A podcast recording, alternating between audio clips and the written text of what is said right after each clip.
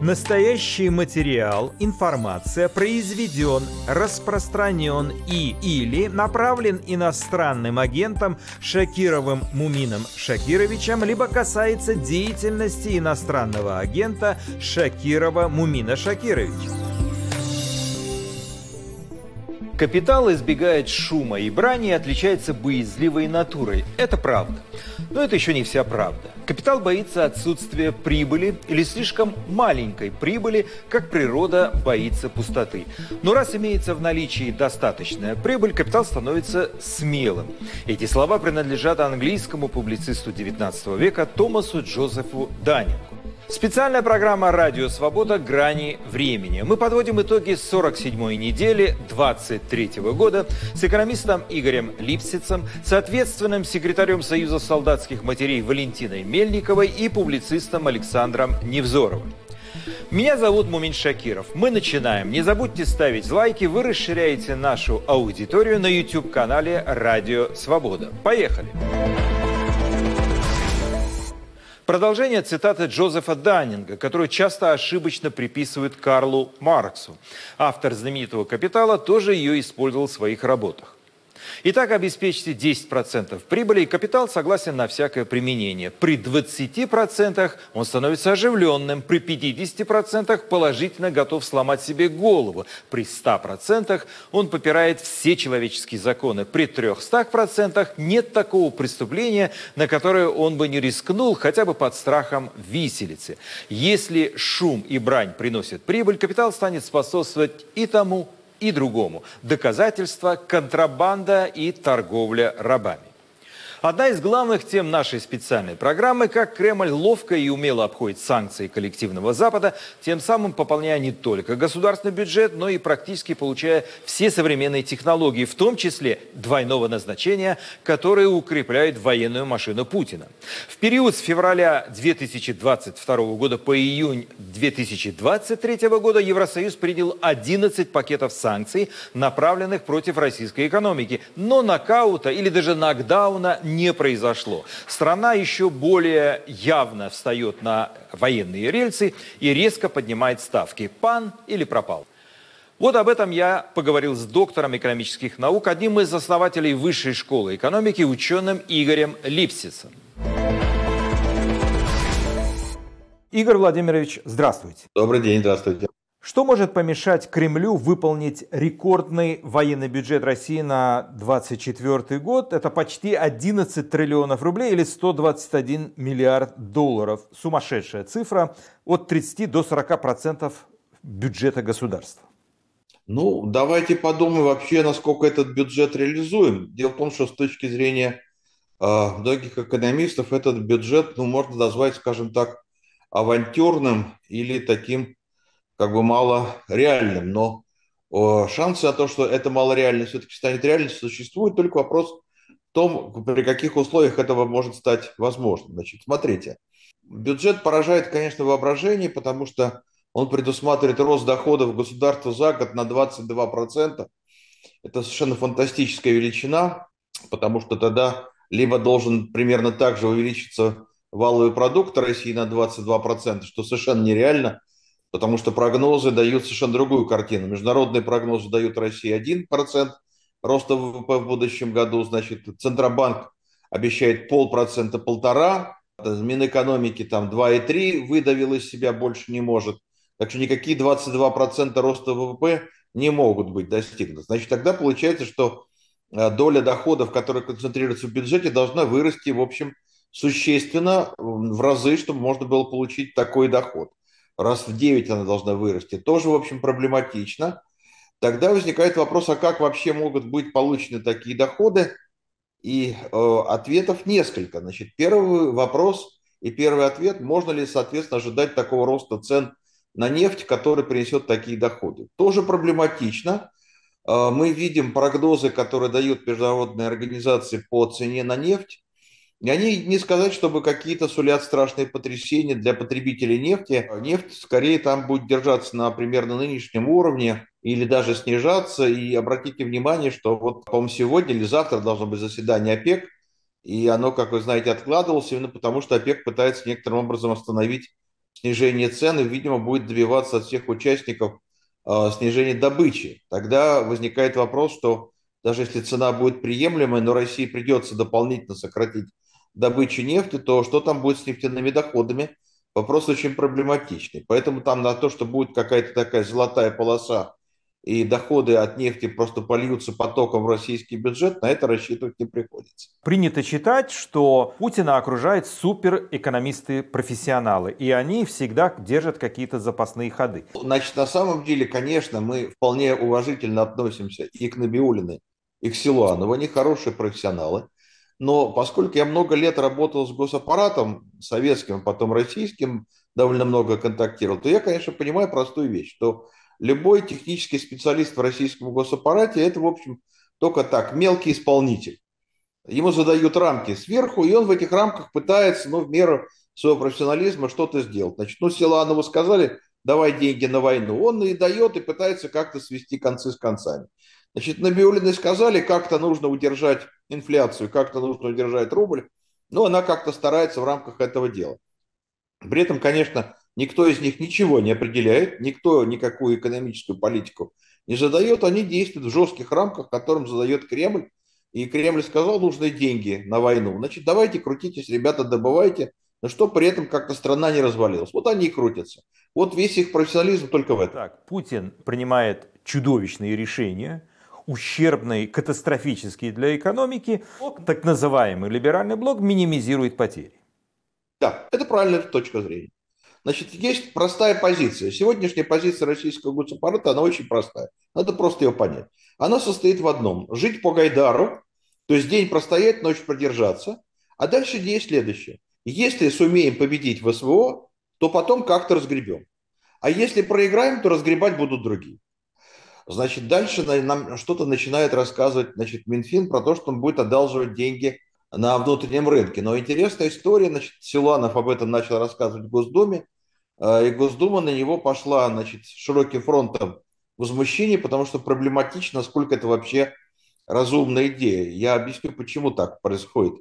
Э, значит, ну вот последнее время, значит, там цифры были примерно такие, что около 4 триллионов, значит, Минфин вроде собирался одалживать на рынке внутреннем, значит, через продажу облигаций федерального займа но сумма, которую он платит по уже ранее одолженным деньгам, она начинает приближаться к этой величине. Она еще не догнала, она еще меньше, но она приближается, и возникает некая ситуация, ну, в общем, практически финансовая пирамида. Сколько взял в долг, столько и отдал. То есть чистый остаток начинает сильно уменьшаться и может стать отрицательным. Поэтому одалживание такая идея, которую Силуанов все время озвучил, что мы покроем за счет одалживания, она уже даже в Госдуме вызвала отторжение, поэтому на это рассчитывать не приходится. Тогда возникает вопрос, на что рассчитывает Минфин, если такого роста ВВП нет, такого объема заимствований быть не может сделано, то за счет чего? Ну, в общем, есть два источника, оба такие безрадостные для российской экономики. Значит, первый источник – это, конечно, девальвация рубля. Это совершенно очевидный вариант, и как бы там ни говорили, но, скорее всего, девальвация грядет. Мои высказывания во всех интервью, которые я даю, это что, скорее все-таки до марта они попытаются удержать э, рубль в каком-то приемлемом диапазоне между, думаю, 80 там, 95 уж как удастся, в зависимости от притока валюты. А вот после марта мы увидим совсем другие цифры. И большинство экономистов говорят о цифрах 110, 115, 120, 130. Ну вот такие звучат. Наиболее отчаянные говорят о 200 с лишним рублях за доллар к концу 2024 года. Это, конечно, сильно укрепляет бюджет, потому что, в общем, э, каждый процент девальвации дает довольно существенный прирост доходов бюджета. Ну, просто пересчитывается валютная выручка в большую сумму. Да? А, так что это, конечно, первый такой реальный источник девальвация. Хотя, как вы понимаете, девальвация несет очень серьезные беды. И прежде всего она порождает инфляцию. Мы об этом давайте дальше отдельно поговорим. Если Кремль не получит э, тех доходов, которые вы упомянули, невольно у меня возникает вопрос, точнее говоря, я вспоминаю э, знаменитый анекдот. Папа, водка подорожала, э, теперь ты будешь меньше пить. Нет, возразил отец, теперь ты будешь меньше есть. Кто будет меньше есть, если Путин потратит еще больше денег на войну? Население России, без вопросов, потому что просто больше некому Как вы понимаете, экономика любая состоит из государственного э, элемента, государственного аппарата, государственной экономики, частного бизнеса и населения. Значит, частный бизнес, вот он попал под еще один э, удар, под еще один источник. Это изъятие денег у частного бизнеса. Значит, кроме того, что значит, России повезло с ценами на нефть в прошлом году из-за бездарных санкций Запада, значит, России еще значит, удалось здорово обобрать частный бизнес, и у него забрали массу денег и продолжают забирать эти деньги. Поэтому, значит, соответственно, частный бизнес, вот он есть будет меньше, у него отнимает огромное количество денег, всякого рода новации. Обратите внимание, что появился даже такой новый вид э, обложения экспортеров пошлина девальвации или девальвационная пошлина. То есть она связана с курсом рубля, и чем дешевле значит, рубль, тем, соответственно, больше пошлина с экспорта. Получается практически, что для экспортеров введена система двойного налогообложения. То есть ты получил выручку, с нее сняли пошлину, потом эту выручку за минусом пошлины ты высчитаешь затраты, остается прибыль, и с оставшейся прибыли ты платишь налог на прибыль. То есть практически у тебя двойное налогообложение дохода от экспорта. Ввели, и экспортеров всех обложили, значит, уже не все платят это. Значит, последним источником замыкающим будет население. У него сначала будут отбирать через сокращение финансирования расходов на всякого рода социальные потребности. Это прежде всего образование, это здравоохранение, это культура.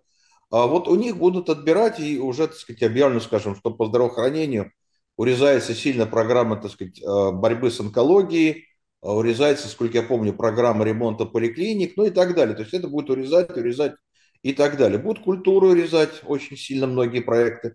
Вот, образование, потому что, соответственно, невозможно, так сказать, финансировать образование, когда все деньги идут на совершенно другие цели.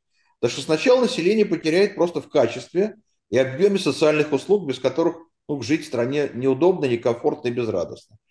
А вот дальше, возможно, начнут отнимать деньги прямо в население. Это тоже не закрытая тема. Мы не очень ожидаем, что это произойдет прямо в 2024 году, но вот насчет 25-го и тем паче 26-го уже опасения очень сильные. Когда вы говорите отнимать деньги у населения, это снимать с депозитов рубли, что ли? А, нет, это будет совсем другая механика. Это будет, э, ну как вам сказать, активация спящего инструмента. Он называется ОФЗН. Значит, вот эти облигации федерального займа, они существуют двух видов. Первое, это вот то, что сейчас продает Минфин, это для юридических лиц. Это покупают банки, потом продают инвесторам. Но есть еще ОФЗН для населения. Они тоже были запущены, не очень пошли, и как-то так притух рынок, это не используется. Вот а то, о чем я говорю, это то, что начнется активное продвижение ОФЗН для населения. То есть населению предложат активно эти облигации покупать. Это практика старая, это практика сталинская, облигации займа восстановления народного хозяйства. Я думаю, что вы человек достаточно взрослый, наверное, может быть, даже помните эти бумажки. Я их помню целую коробку, которая у нас лежала в семье, и люди мне со всей стороны пишут, да, как же, как же, помним эти красивые бумажки, над которыми наши бабушки плакали. Ну вот это возможная история. А как технически это будет происходить? Что ко мне придут финэкспекторы и будут говорить, вот есть государственные бумаги, ты вынужден их купить. А я говорю, не хочу. Нет, ты обязан. Иначе что? А, ну, давайте я вам объясню, Муми. Значит, принцип будет очень простой. Если ты патриот Родины, то ты должен подписаться за год купить облигации на одну месячную зарплату. А если ты не хочешь подписываться, то, видимо, ты не поддерживаешь политику партии и правительства, и ты не хочешь поддержать наших мальчиков на, о, с СВО, и это заставляет задуматься о том, а ты тот человек, который должен работать в нашей организации, особенно в бюджетной. Все это делается очень просто. Я с детства помню эту норму, все граждане России должны были покупать на одну месячную зарплату в год, а членов партии, таких как мой отец, заставляли покупать на две месячные зарплаты, из-за чего мать всегда рыдала, потому что жить было тяжело. Две месячные зарплаты, считайте, одна шестая годового фонда заработной платы уходил на покупку облигаций. Вот это будет происходить. А если ты не покупаешь, то ты не поддерживаешь президента. Ты не поддерживаешь Родину. То есть меня надо как следует напугать, чтобы я денежки свои понес государству, но не всех же напугаешь, если у человека нет этих денег. Тогда есть еще один вариант, очень простой момент. Россия же хитро устроена экономика. Я эти деньги могу собрать еще проще. Ну, я же вам расскажу, я не, не думаю, что это я кого-то научу в Кремле. Это все там и так знаю. Делается очень просто. Вы же деньги где храните? В банках коммерческих, правильно? Отличный вариант. А банки, они кем управляются? Центробанком. Отлично. А как им управляет Центробанк? Он говорит, какие есть уровни риска по разным типам активов, которые есть у банка. И если у тебя активы слишком рискованные, говорит Центробанк, то ты должен по этим активам делать большой резерв. Значит, я объявлю все виды резервов, кроме облигаций федерального займа, сильно рискованными. Банкам придется делать большие резервы. Это здорово невыгодно. Это замораживание денег. И тогда ОФЗ окажется для банков самым выгодным вариантом вложения. И банки, ваши сбережения, которые находятся в их полном распоряжении, все вложат в ОФЗ. Вы даже не будете в этом участвовать. Так же, как и было в Советском Союзе. Это понятно. А кто будет в шоколаде от э, российской экономики, э, положенной на военные рельсы? Ну, я думаю, что это тоже не такая маленькая группа. А, судя по городу Москве, в общем, эта группа вполне многочисленная. Но только это будет группа немножечко такая иная, чем прежде. Значит, а, это будет вся группа бизнесменов, которые связаны с военными поставками, те, кто организует поставки по параллельному импорту товаров роскоши. Это тоже все сохраняется, все это имеет место быть. Это будут те, кто обслуживает всякого рода денежные операции по теневым э, операциям значит, российских компаний. Ну, в общем, вот это будет... Плюс, конечно, силовики, это святое. Поэтому мы сегодня говорим, что, скажем, российский средний класс – это больше не предприниматели и не топ-менеджеры с высокой квалификацией. Это в основном чиновники федеральных органов власти и, конечно, силовики. У нас теперь вот такая элита. Вот, ну, как вам сказать, это уже больше, знаете, напоминает социальную структуру царской России, дворянство. А дворянин, он же кто? Он должен служить в армии, как вы помните, или в госаппарате. Он же не бизнесмен, он от государя получает доходы. Вот Россия сейчас формируется ровно такая же структура. Эти люди будут вполне хорошо зарабатывать. А все остальные будут, конечно, не очень славно жить. Это понятно. В России самая низкая безработица за последние 30 лет. Зарплаты тоже растут, но если верить официальной статистике, как это возможно во время войны и санкций? Ну, давайте разбираться. Потому что если в этом разбираться, то, конечно, настроение будет портиться. Но что же делать? Значит, во-первых, насчет низкой безработицы. Низкая безработица по двум основным, трем основным причинам. Во-первых, в России плохая демография. Это тоже надо понимать, и число молодых сокращается. И Россия страна, которая находится в ситуации, ну как вам сказать, катастрофической убыли населения. И недаром у вас тут вот вчера, что ли, позавчера выступал президент и в голос кричал, требовал, чтобы российские бабы рожали по четверо-пятеро, а лучше, как в старину, 7-8 детей. Наверное, читали, да? Поразительная такая конструкция, да, значит, уже в Думе обсуждают, что надо прекратить учить женщин в университетах, нечего бабе учиться, баба должна рожать. Это сказал практически это депутат Госдумы. Ну, у меня опять, э, простите, у меня опять в, в, в голове э, страшная картина. Путину нужно пушечное мясо для фронта. Вот именно с этой целью он просит женщин рожать. И, простите. Именно так, потому что на самом деле Россия теряет население. У меня тут уже несколько месяцев идут очень жаркие дискуссии на моем канале Ютубе.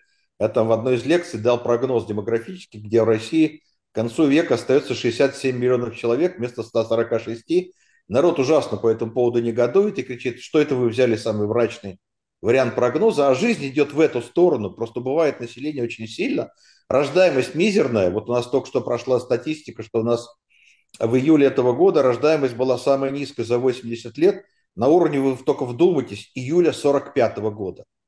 То есть это были дети, зачатые в сентябре, октябре, соответственно, 44 года. Представляете, да, рождаемость? Так что вот мы догнали до этих величин. Это значит, что практически, давайте это озвучу, мы усилили демографическую волну от Великой Отечественной войны, она затухала. А теперь мы ее усилили до уровня после Великой Отечественной войны. То есть мы заложили убыль населения еще больше, чем была во всех демографических прогнозах. А кроме того, обратите внимание на то, как выступил патриарх Кирилл на этом же конгрессе. Он сказал, что Россия для русских, обратите внимание, что там было сказано. Так ведь было, да? Давайте ограничим миграцию. Это значит, что мы опять выходим на самый вариант плохого демографического прогноза, низкая рождаемость, высокая смертность из-за деградации медицины, наверное, понятно, и очень маленькая миграция. Это вот как раз 67 миллионов, а может быть и меньше. Поэтому первая просто убыль человеческая. Вторая, масса людей уехала из страны, не желая воевать и убивать других. И, наконец, третья причина, что называется, у нас военка подтянула к себе массу людей. из гражданского сектора. Все заняты там, там работа. При этом насчет того, что там растет зарплата, это, знаете, сложный вопрос. Я с людьми э, переписываюсь, мне многие пишут на канале, на ютубе, на телеграме в канале. И что мне люди пишут? Что зарплату прибавили, а вот премии срезали. И по реальности доход-то не очень вырос. Премии прибавили, то есть премии срезали, а зарплату добавили, чтобы отчитаться. Поэтому насчет того, что там все хорошо, не получается. Так что низкая вот безработица – это скорее признак беды в российской экономике. Ничего хорошего в этом нету. Это угроза будущему. Потому что если у тебя нет рабочих рук, то спрашивается, как вы будете заниматься импортозамещением. Правительство требует, а я же не могу построить предприятие на гражданскую продукцию. Я рабочие руки взять нигде не могу. Значит, все это чепуха получается. Никакого роста за пределами ВПК быть не может. Санкционная политика коллективного Запада не сломала хребет российской экономики. Кремль научился обходить эти санкции, нашел альтернативных поставщиков жизненно необходимых товаров. И одно из главных достижений – закупка чуть ли не сотни э, старых танкеров у греков. И прекрасно наладил транзит нефти в Азию и другие страны. Деньги на войну есть. Что осталось в запасе у Запада, если не считать такой мелочи, как на запрет покупать алмазы у России? Ну, смотрите, значит, я бы только вот с вашими словами в чем не согласился. Вы сказали, Кремль научился, Кремль сделал, Кремль обошел. Это не так. Это сделал российский бизнес, который является совершенно новым фактором по отношению к Советскому Союзу. В Советском Союзе это был госаппарат, госминистерство, госчиновники, они не очень в этом разбирались, поэтому они справиться с многими санкциями не очень могли, хотя тоже пытались через КГБ. Сейчас в России за 30 лет вырос очень мощный слой бизнесменов. Именно они помогли Кремлю обойти санкции. Они включили свой интеллект, они включили свою энергию, и они нашли обходные пути. Вот это надо понимать. То есть российский бизнес практически весь, ну, как бы встал на защиту страны от санкционного режима. И поскольку это умные, квалифицированные, энергичные люди, то они эту атаку отбили. Плюс надо понимать, что санкционный механизм, который придумал Запад, он был довольно такой красивый, но плохо э, контролируемый. Сделано было плохо. Придумано красиво, звучало славно, исполнено было поганенько, я бы так сказал. Да? Поэтому не сбылись и многие прогнозы про провал экономики, потому что санкции работали паршивенько, и, в общем, их плохо контролировали. И вот эти 100 танкеров греки спокойно продали, без каких-либо проблем, их никто не наказал. Насколько мы знаем, продали они за двойную, за тройную цену. Где-то есть оценки, что на это Россия потратила около 2 миллиардов долларов на эти танкеры. Ну, подтвердить не могу, но цифра такая гуляет. И эти танкеры возят сейчас. Но, конечно, сейчас начинается серьезная какая-то охота за этим танкерным флотом, поэтому посмотрим, чем это завершится. Во всяком случае, уже три крупнейшие греческие компании как-то начали откатываться, отказываться от перевозки российской нефти. Так что есть вопрос о том, как Россия будет дальше возить нефть. Если сложится сокращение добычи по новым квотам ОПЕК, снижение цены или стабилизация цены и сокращение э, возможности перевозки, то как будет с нефтяными доходами в уже утвержденном бюджете, сказать сложно. Так что угроза есть. Так что, в общем, вот картина такая. Российский бизнес помог правительству выстоять под огнем санкций, а сами санкции были, в общем, плохо администрируемы. Вот я бы так сказал.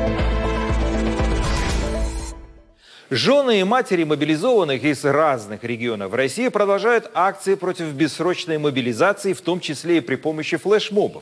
Сейчас они клеят на авто надписи в стиле «Верните мужа, я устала». А также запустили петицию, требуя уже не ротации, а полного возвращения мобилизованных. Женщины открыто критикуют президента России и министра обороны. Владимир Путин, в свою очередь, на Всемирном русском народном соборе назвал войну России против Украины национально-освободительной освободительной и вновь обвинил Запад в попытке расчленить и разграбить Россию. Тем временем в стране продолжаются облавы в мечетях, в кафе, ресторанах и других общественных местах, где гражданам России вручают повестки.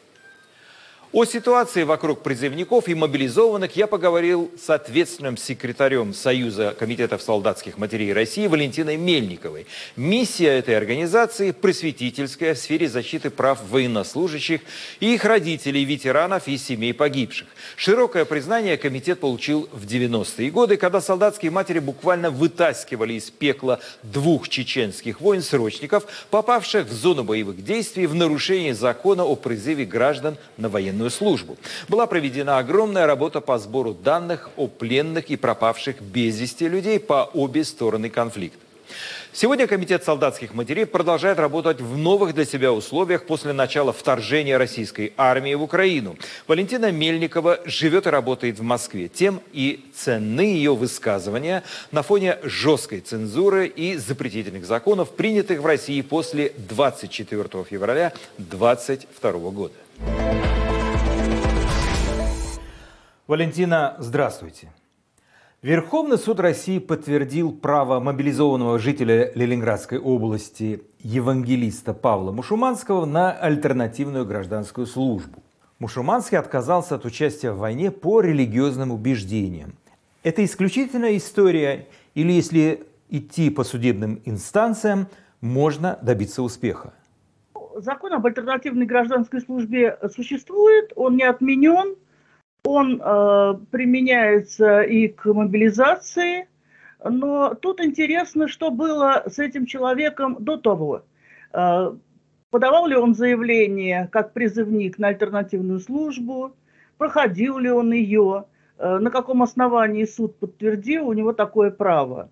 Ну, либо он настолько э, смог э, внушить э, веру в свои принципы у судей, что они действительно вынесли такое решение. Это сложная история, потому что э, человек должен не доказать, а как бы э, высказать свои убеждения, которые противоречат э, несению военной службы.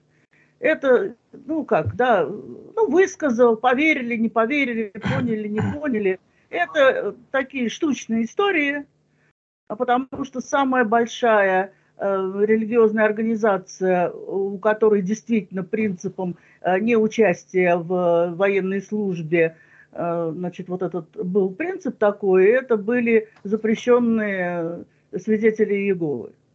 Поэтому что там сейчас осталось, не знаю. Это, это коллеги мои там занимаются, помогают тем, кто хочет на альтернативную службу. Но, понимаете, я считаю, что это игры ну, довольно опасные и очень без, с непредсказуемым результатом, потому что есть другая история. Э, я уже много лет повторяю, что каждый человек, который э, вырос в России до 18 лет, каждый гражданин мужского пола, не годен по здоровью к призыву на военную службу. Мобилизованных это не касается, потому что мобилизуют у нас без должной медицинской комиссии подробной, что тоже нарушение закона, но тем не менее. И вообще обсуждать тут совершенно нечего. Ну вот человек смог этого сделать, наверное, коллеги мои постарались, я их поздравляю с хорошим результатом. Но, э, знаете, когда мобилизуют 340 э, тысяч, как докладывал нам секретарь э, Совета госбезопасности, да, то тут история с альтернативщиками, она уж очень уникальна. Законы умерли на время мобилизации. Это цитата из э, ваших высказываний в прессе. Какие законы все-таки работают, а какие на практике бессильны? Можно я пошучу? Единственный закон – это боевое братство. Потому что если что-то нам удается комитетом, то это, как правило, э, по прямой связи с теми офицерами Министерства обороны, с которыми мы работали, начиная с Чеченской войны. Вот этот закон пока работает, и я очень надеюсь, что так и будет продолжаться. Значит, все, что касается военной сферы, а, призыва, медицинских комиссий, определения категории годности, а, э, госпитализации, э, значит, каких-то проблем, а, связанных с тем, что человек вообще должен быть уволен по семейным обстоятельствам, обстоятельствам по здоровью, все это не работает. Это выключилось не сразу, но выключилось. И поэтому теперь э, каждое обращение, ну, я как бы отвечаю за свои слова, каждое обращение в нашей организации – это работа индивидуальная. Что, где, как, с кем можно связаться, к кому обратиться. Э, есть такое слабое место, с которым мы раньше не встречались. Оно связано с тем, что люди числятся в воинских частях на территории России, а боевые действия идут на другой территории, на территории спецоперации. И то командование, которое раньше всегда э, получало обращения, рапорты военнослужащих, наши какие-то звонки или письма, оно не, как бы, не действует там, где люди находятся физически. Особенно это тяжело, когда там появляются раненые, которых не эвакуируют, потому что мелкие командиры на месте считают, что нефига тебя эвакуировать, тут обойдешься, да? Вот. А командование э, военного округа, где, собственно, числится человек, оно далеко. Но все равно мы просим семьи обращаться и сами обращаемся, потому что там все-таки офицеры работают. Но это неправильно, этого не должно быть. Военная медицина готова к эвакуации, готова к госпитализации, у них проблем нет. И когда мы обращаемся в Главное военно-медицинское управление, ну, в каких-то случаях, да, когда, ну, правда, ну, прям совсем край, э, всегда, в общем, все, все офицеры медики делают. Понимаете? И вот то, что вот это вот как-то все, вся вот эта сетка иерархии, сетка прохождения приказов, сетка э, внимания к людям, она вся рассыпалась, это очень мешает нам в работе, очень мешает. Как российский закон трактует сроки пребывания мобилизованных на войне в Украине? Как это выглядит на бумаге, а как в жизни? Почему я об этом спрашиваю? Жены мобилизованных требуют, чтобы их мужей вернули домой, они уже воюют больше года. В законе нет никаких слов про э, увольнение. А э, изданное недавно э, дополнение к положению о военно-врачебной экспертизе – сделали, ну, очень редким увольнение по здоровью, только тогда, когда это тяжелая инвалидность. Поэтому мобилизованные должны будут находиться на военной службе, во всяком случае, значит, до конца э, боевых действий. В законе ничего нет, никаких сроков, ничего нет. Более того, отпуск, который обещал Верховный главнокомандующий, он тоже не прописан. Хотя мои коллеги говорили, что есть какое-то распоряжение Генштаба, ну, как бы я вот не, его не видела, что все-таки представлять отпуск тем, кто больше шести месяцев находится в боевых действиях. Но это тоже оказалась история сложная. Значит, а, по э, уставу человек должен подать рапорт – командованию. Значит, командование, понятно, что там на месте, какое оно командование, чье оно командование, какое оно к нему отношение имеет. А рапорты, как правило, не берут, хода не дают, а если дают, то это тоже все зависает. Но тут может помочь семья. Слава богу, у нас есть сайт Министерства обороны, и мы просим вот эти рапорты от военнослужащих посылать командующим округами, там, где они числятся, командующему объединенной группировки СВО, с просьбой, требованием, ну, как хотят родственники, э, издать приказ о, э, об отпуске. Потому что мобилизованные все уже больше года находятся в боевых действиях. То есть эти жены мобилизованных бессильны против Минобороны? Или тут могут сработать, ну, скажем, какое-то упорство, ну, или даже, может, личные связи? А с каким руководителем договориться? Никто не может ну, уволить военнослужащих. Ну, командир, командир полка, я не знаю. Или Никто не может уволить военнослужащего. Только по очень редким основаниям, э, которые я даже затрудняюсь перечислить, потому что, например, по семейным обстоятельствам даже не получается уволить. Когда там появляется родитель, э, лежачий инвалид, э, парализованный, или когда там еще какие-то жуткие истории дома, уволить все равно нельзя. Вот мы тут бились-бились, Спасибо нашим боевым товарищам, которые помогли хотя бы парня перевести ближе к семье, к дому, да, там страшнейшая история семейная. Вот. Уволить нельзя. Ну хорошо, отпуск-то возможен? А отпуск, да, нет, отпуск, отпуск должен предоставляться, отпуск представляется по рапорту, и э, вот эти же, ну, они, правда, правда, я слышала там, что вроде бы э, отпускали вот этих вот э, их родственников в отпуск, да, вот. И рапорты продублировать на командующего округом и на командующего спецоперации на генерала Герасимова. И добиваться, чтобы такой приказ был. Вот история про отпуска. В Бурятии суд приговорил мобилизованного Зарикто Арабжаева к пяти годам колонии строгого режима за дезертирство. Согласно приговору суда, во время отпуска Зарикто купил поддельное свидетельство о смерти и решил не возвращаться в воинскую часть, потому что жена угрожала ему самоубийством. Вот вы разбираетесь в таких историях, когда речь идет о семейной драме, если реально жена грозит мужу самоубийством? Ну, эта семья к нам не обращалась. Я думаю, что мы нашли бы более э, гуманный способ э, в этой истории разобраться и помочь этой семье без таких вот э, страшных карательных мер. Ну, кто-то, значит, посоветовал э, мужику, ну, сделал, ну, хорошо. Но будем надеяться, что она будет ждать его из, из заключения, будет ему передачи возить. Вот свежая история.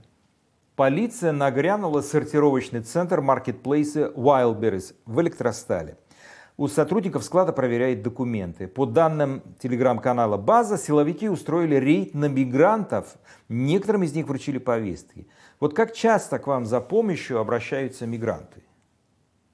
Не, история, э, история вот с мечетью из этой Вайберис мне совершенно непонятна. Э, они, полиция пришла проверять э, законность нахождения людей, или полиция пришла давать повестки тем, кто получил российское гражданство и не встал на учет военкомат. Вот такие юридические тонкости хотелось бы узнать. Не, у нас жалоб очень мало,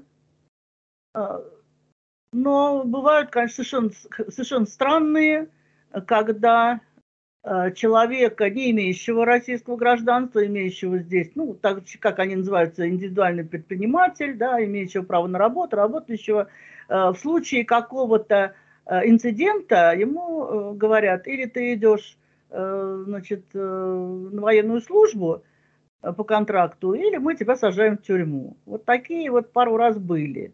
Это уже родственники звонили, да. Вот. Но все, все, ну, это все равно облава, что бы там ни было. И, в общем, это, это выглядит, конечно, выглядит, конечно, тоже некрасиво. Ну что, Московская область, Москва. Вы что, ребят, не можете об, э, э, то самое, людей, которые работают? Я уверена, что все там работают легально. Я думаю, что Вайберис не подставился бы под эти огромные штрафы, которые сейчас есть, за непредставление данных э, воинского учета и всех остальных. Да? Значит, э, да, вот, вот это тоже вот, ну, как бы законы не работают. Да, вот мы лучше, мы лучше съездим и, и вот так вот всех повяжем. Тоже неправильно. Ну, нехорошо это. Ситуация с президентскими выборами в России пока во многом остается неопределенной. Неизвестны ни точные сроки их проведения, ни список кандидатов на пост главы государства, ни даже то, примет ли в них участие Владимир Путин, который пока сохраняет интригу. С другой стороны, мало кто сомневается, что Путин не пойдет на очередной срок. Другой вопрос, какой спектакль с переназначением Путина покажет Кремль народу. Юридически безупречный или в нарушении всех писанных и неписанных правил. Об этом я поговорил с публицистом Александром Невзоровым, который чуть больше 10 лет назад был доверенным лицом Владимира Путина. Сегодня у него жесткий оппонент.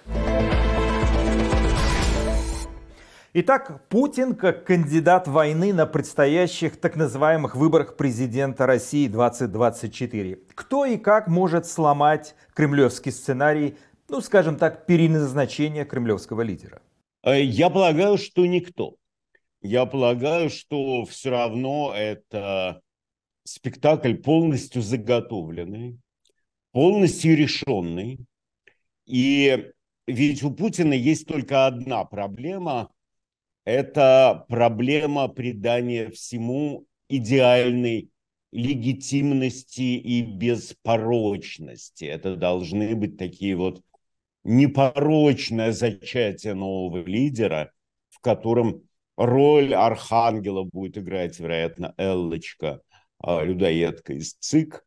И самому Путину здесь отводится роль и Девы Марии, и младенца, который должен родиться в результате всех этих а, манипуляций. Конечно, ему очень плохо, потому что он понимает, что э, спектакль все равно остается спектаклем, а он ужасно хочет, чтобы это выглядело реальностью неподдельной, не сфабрикованной и абсолютно натуральной. Ну и публика в России, конечно, она тоже, она зря думает, что если они сейчас всем миром сделают вампиру новую челюсть вставную, то он этой челюстью будет грызть только собственный гроб или вообще перейдет на котлетки. Нет. Получив новую челюсть, он, наконец, загрызет их всех. Они все получат в награду за глупость, за участие в выборах, они все получат призы в виде повесток. Согласитесь, что э, в этом спектакле есть э, юридическая конструкция, и она может выглядеть безупречно. Это вас не смущает? Меня вообще уже, друг мой, ничего не смущает, потому что Россия страна абсолютного произвола, где любой закон в течение нескольких секунд может быть видоизменен, а если он не может быть видоизменен, на него может быть наплевано. Помните, был такой изумительный совершенно а, антрополог Клод Левистрос. И вот он жил некоторое время в племени Намбиквара. И племя Намбиквара поражалось тому, что Клод Левистрос и его ассистенты что-то пишут, да, пишут э, что-то, корябают на каких-то бумажках, показывают друг другу, и это можно начитать. Э, можно прочесть, можно узнать, что они говорили друг другу. И тогда Намбиквара попросили бумаги, накорябали каких-то непонятных козябр и попросили их прочесть. Они были убеждены, что все, что сделано таким образом, это и есть текст. Да? А все, что создается путем прикосновения пера к бумаге, уже текст. Вот и с законами в Российской Федерации примерно такая же история. Поэтому меня тут и их тут ничего не смущает. Здесь Россия встала уже откровенно на путь беззакония, беспредела, ей все равно. А насколько эффективно Путин позиционирует себя как защитник так называемых традиционных ценностей? Его предстоящая кампания, пишут об этом газеты, будет продвигать мысль о том, что Россия – семья семей. Возможно, только не поймите, он же очень любит реминисценции. Думать про то, что Россия – это страна каких-то действительно реальных скреп, семейности, благостности, некой а, сдержанности, пуританизма и особых отношений между людьми, это абсолютнейший маразм. Россия такая же имеет абсолютно такую же чудовищно развратную историю, как и все страны мира. Все равно мы знаем, что э, снохачество, бесконечные антисанитарные половые акты на земляных полах, грязный примитивный разврат крестьянства, изощренный разврат э, э дворянства высшего света, купечества – а, закупки девок для домашних гаремов, помещичьи гаремы, которые были обязательной чертой практически в любом поместье, куда обязательно там с 12-13 лет все более-менее фигуристые э, крестьянки стаскивались. То есть непонятно здесь на чем базироваться. Когда они говорят о каких-то семейных ценностях, то у них нет никакого фундамента, у них нет никого, к кому можно было бы апеллировать или обратиться, потому что если мы рассмотрим такие источники, как там, ну, не знаю, судебную гинекологию Мержиевского, а, большого специалиста, криминалиста и создателя всех фундаментальных, скажем так, трудов по этой части царской России, мы увидим, в каком чудовищном разврате Россия жила и как она им упивалась. Педофилия не была преступлением. Мы помним Ивана Грозного, который обращался к иерархам Русской Православной Церкви, слегка ознакомившись с их, нравами и жизнью, и восклицал «Вы скоты, вы хуже скотов». Мы знаем все подробности того, как происходили межлюдские отношения в Советском Союзе, и мы знаем, что, в общем, в принципе, никаких других забав у советских людей, кроме бесконечных измен, инцестов, совокуплений, пьяного блуда вообще не было. То есть э, вот здесь, вероятно, у них будут определенного рода проблемы, но они сочинят. Вы зря за них беспокоитесь наблюдатели или критики режима публикуют постоянные расследования личной жизни Владимира Путина и приписывают ему многоженство и внебрачных детей. И вот народ, э, догадываясь, что Путин не женат, э, съест вообще вот эту часть биографии или, скажем, закроет на это глаза, чтобы принять вот этот тезис «семья семей», или в данном случае это вообще не имеет никакого значения, что преподнесут на блюде, то и слопают. Абсолютно правильно. Никакого значения не имеет, а надо сказать, что усилиями создателей всяких веселых и прелестных версий о Путине в холодильнике, о бесконечных двойниках, уже фигура Путина превратилась в фигуру, так называемую фигуру терпимости, когда все, что о нем будет сказано, уже не имеет никакого значения и уже никем не воспринимается всерьез. Это и хорошо, это и плохо. Хорошо, потому что разрушается цельность образа, и эта цельность образа – это обязательная составная любой мифологемы. То есть мы понимаем, что для того, чтобы быть героем, для того, чтобы быть эталоном, для того, чтобы сверкать в народном сознании, этой цельностью нужно обладать. Путин выходит на эти выборы абсолютно без всякой цельности. Ника. Все же, в общем, в той или иной степени, поскольку это страшно увлекательно, и поскольку это гораздо интереснее, чем его историосовские бредни, все же легко подхватили, как вы знаете, то ли миф, то ли не миф о двойниках.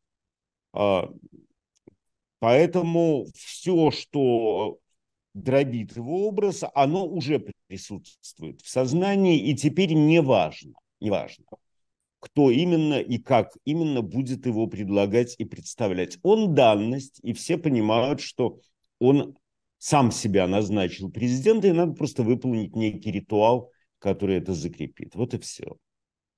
А, вопрос такой. А, при слове «Бог» или «Господь» вы всегда вздрагиваете. У вас такая резкая... Не вздрагиваю. Тогда я вас спрошу.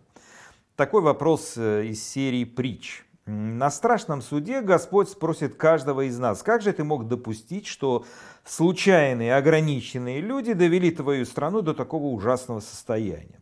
Мы скажем, что сопротивлялись, но сила была на их стороне, и мы ничего не могли сделать. Да, вздохнет он.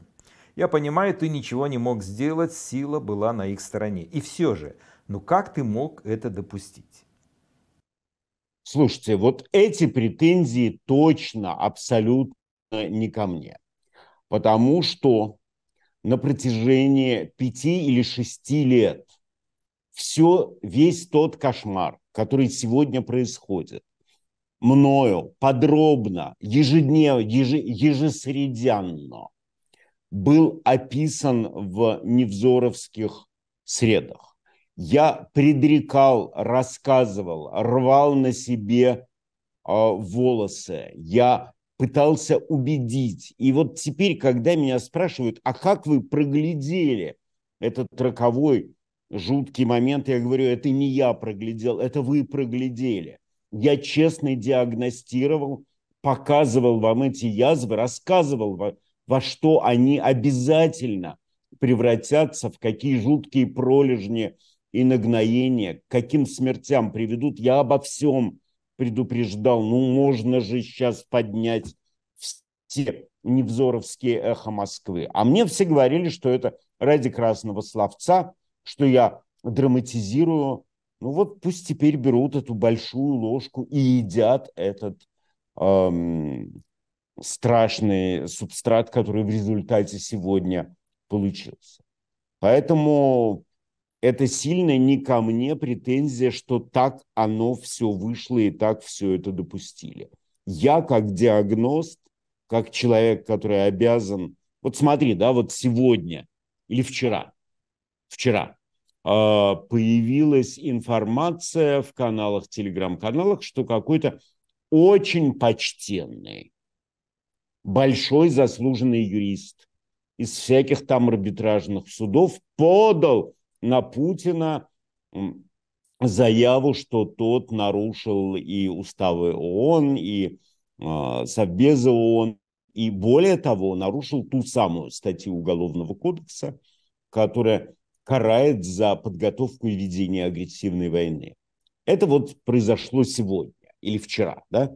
Я, если не ошибаюсь, в первую неделю войны, в первую неделю войны заговорил об этой статье и о том, что генеральный прокурор обязан был через две минуты после оглашения Путиным своего решения немедленно э, распорядиться о взятии президента под стражу по обвинению в нарушении этой статьи Уголовного кодекса. То есть э, претензии, как проглядели, как проглядели этот страшный роковой момент, который еще неизвестно к чему приведет. Будем ли мы все тут, так сказать, купаться в ядерном пламени. Поэтому я думаю, что если кому-то и придется отвечать за слепоту и за невидение ситуации, то ну уж точно совершенно не мне, даже если все 479 известных человечеству богов и богинь соберутся и будут предъявлять претензии к тем, кто позволил эту милую планетку сжечь в ядерном пламени. Ну, вы же понимаете, что найдется немало людей, которые вам предъявят претензии касаемо вашей прошлой жизни и обвинят вас в том, что и обвиняют, что вы эту вертикаль строили вместе с Путиным и Кремлем. Вот что вы скажете этим оппонентам? А я ничего им не буду говорить. Они мне почему-то пытаются навязать свои кодексы и свои правила. Я живу по своим. Пусть скажут спасибо, что в этот раз я на стороне правды. Неважно, по какой причине это получилось. Да? А у них нет бойцов, подобных мне. Поэтому Пусть радуются или не радуются. Меня, честно говоря, абсолютно не интересуют ни их вопросы, ни их недоумения. Я же не предъявляю к ним претензий. А почему вы не были доверенными лицами Путина? А почему вы не симпатизировали коммунистам? А почему вы не участвовали в дебильных войнах? Потому что все это обязательно для того, чтобы изучить вопрос изнутри, знать его и владеть им ну, так же совершенно, как владею я. Я не предъявляю им этих претензий. Они считают, что достоинство человека заключается в том, что он должен долбить, долбить э, и дуть в одну дуду от рождения до самой смерти. Я полагаю, что информационный боец, не имеющий абсолютного, абсолютного и всестороннего опыта, бессмысленен и ну, второсортцы. На этом мы завершаем программу «Грани времени». Наш взгляд на события уходящей недели. Смотрите нас на телеканале «Настоящее время» и на сайте «Радио Свобода». Не забудьте поставить лайки. С вами был Мумин Шакиров. Увидимся через неделю.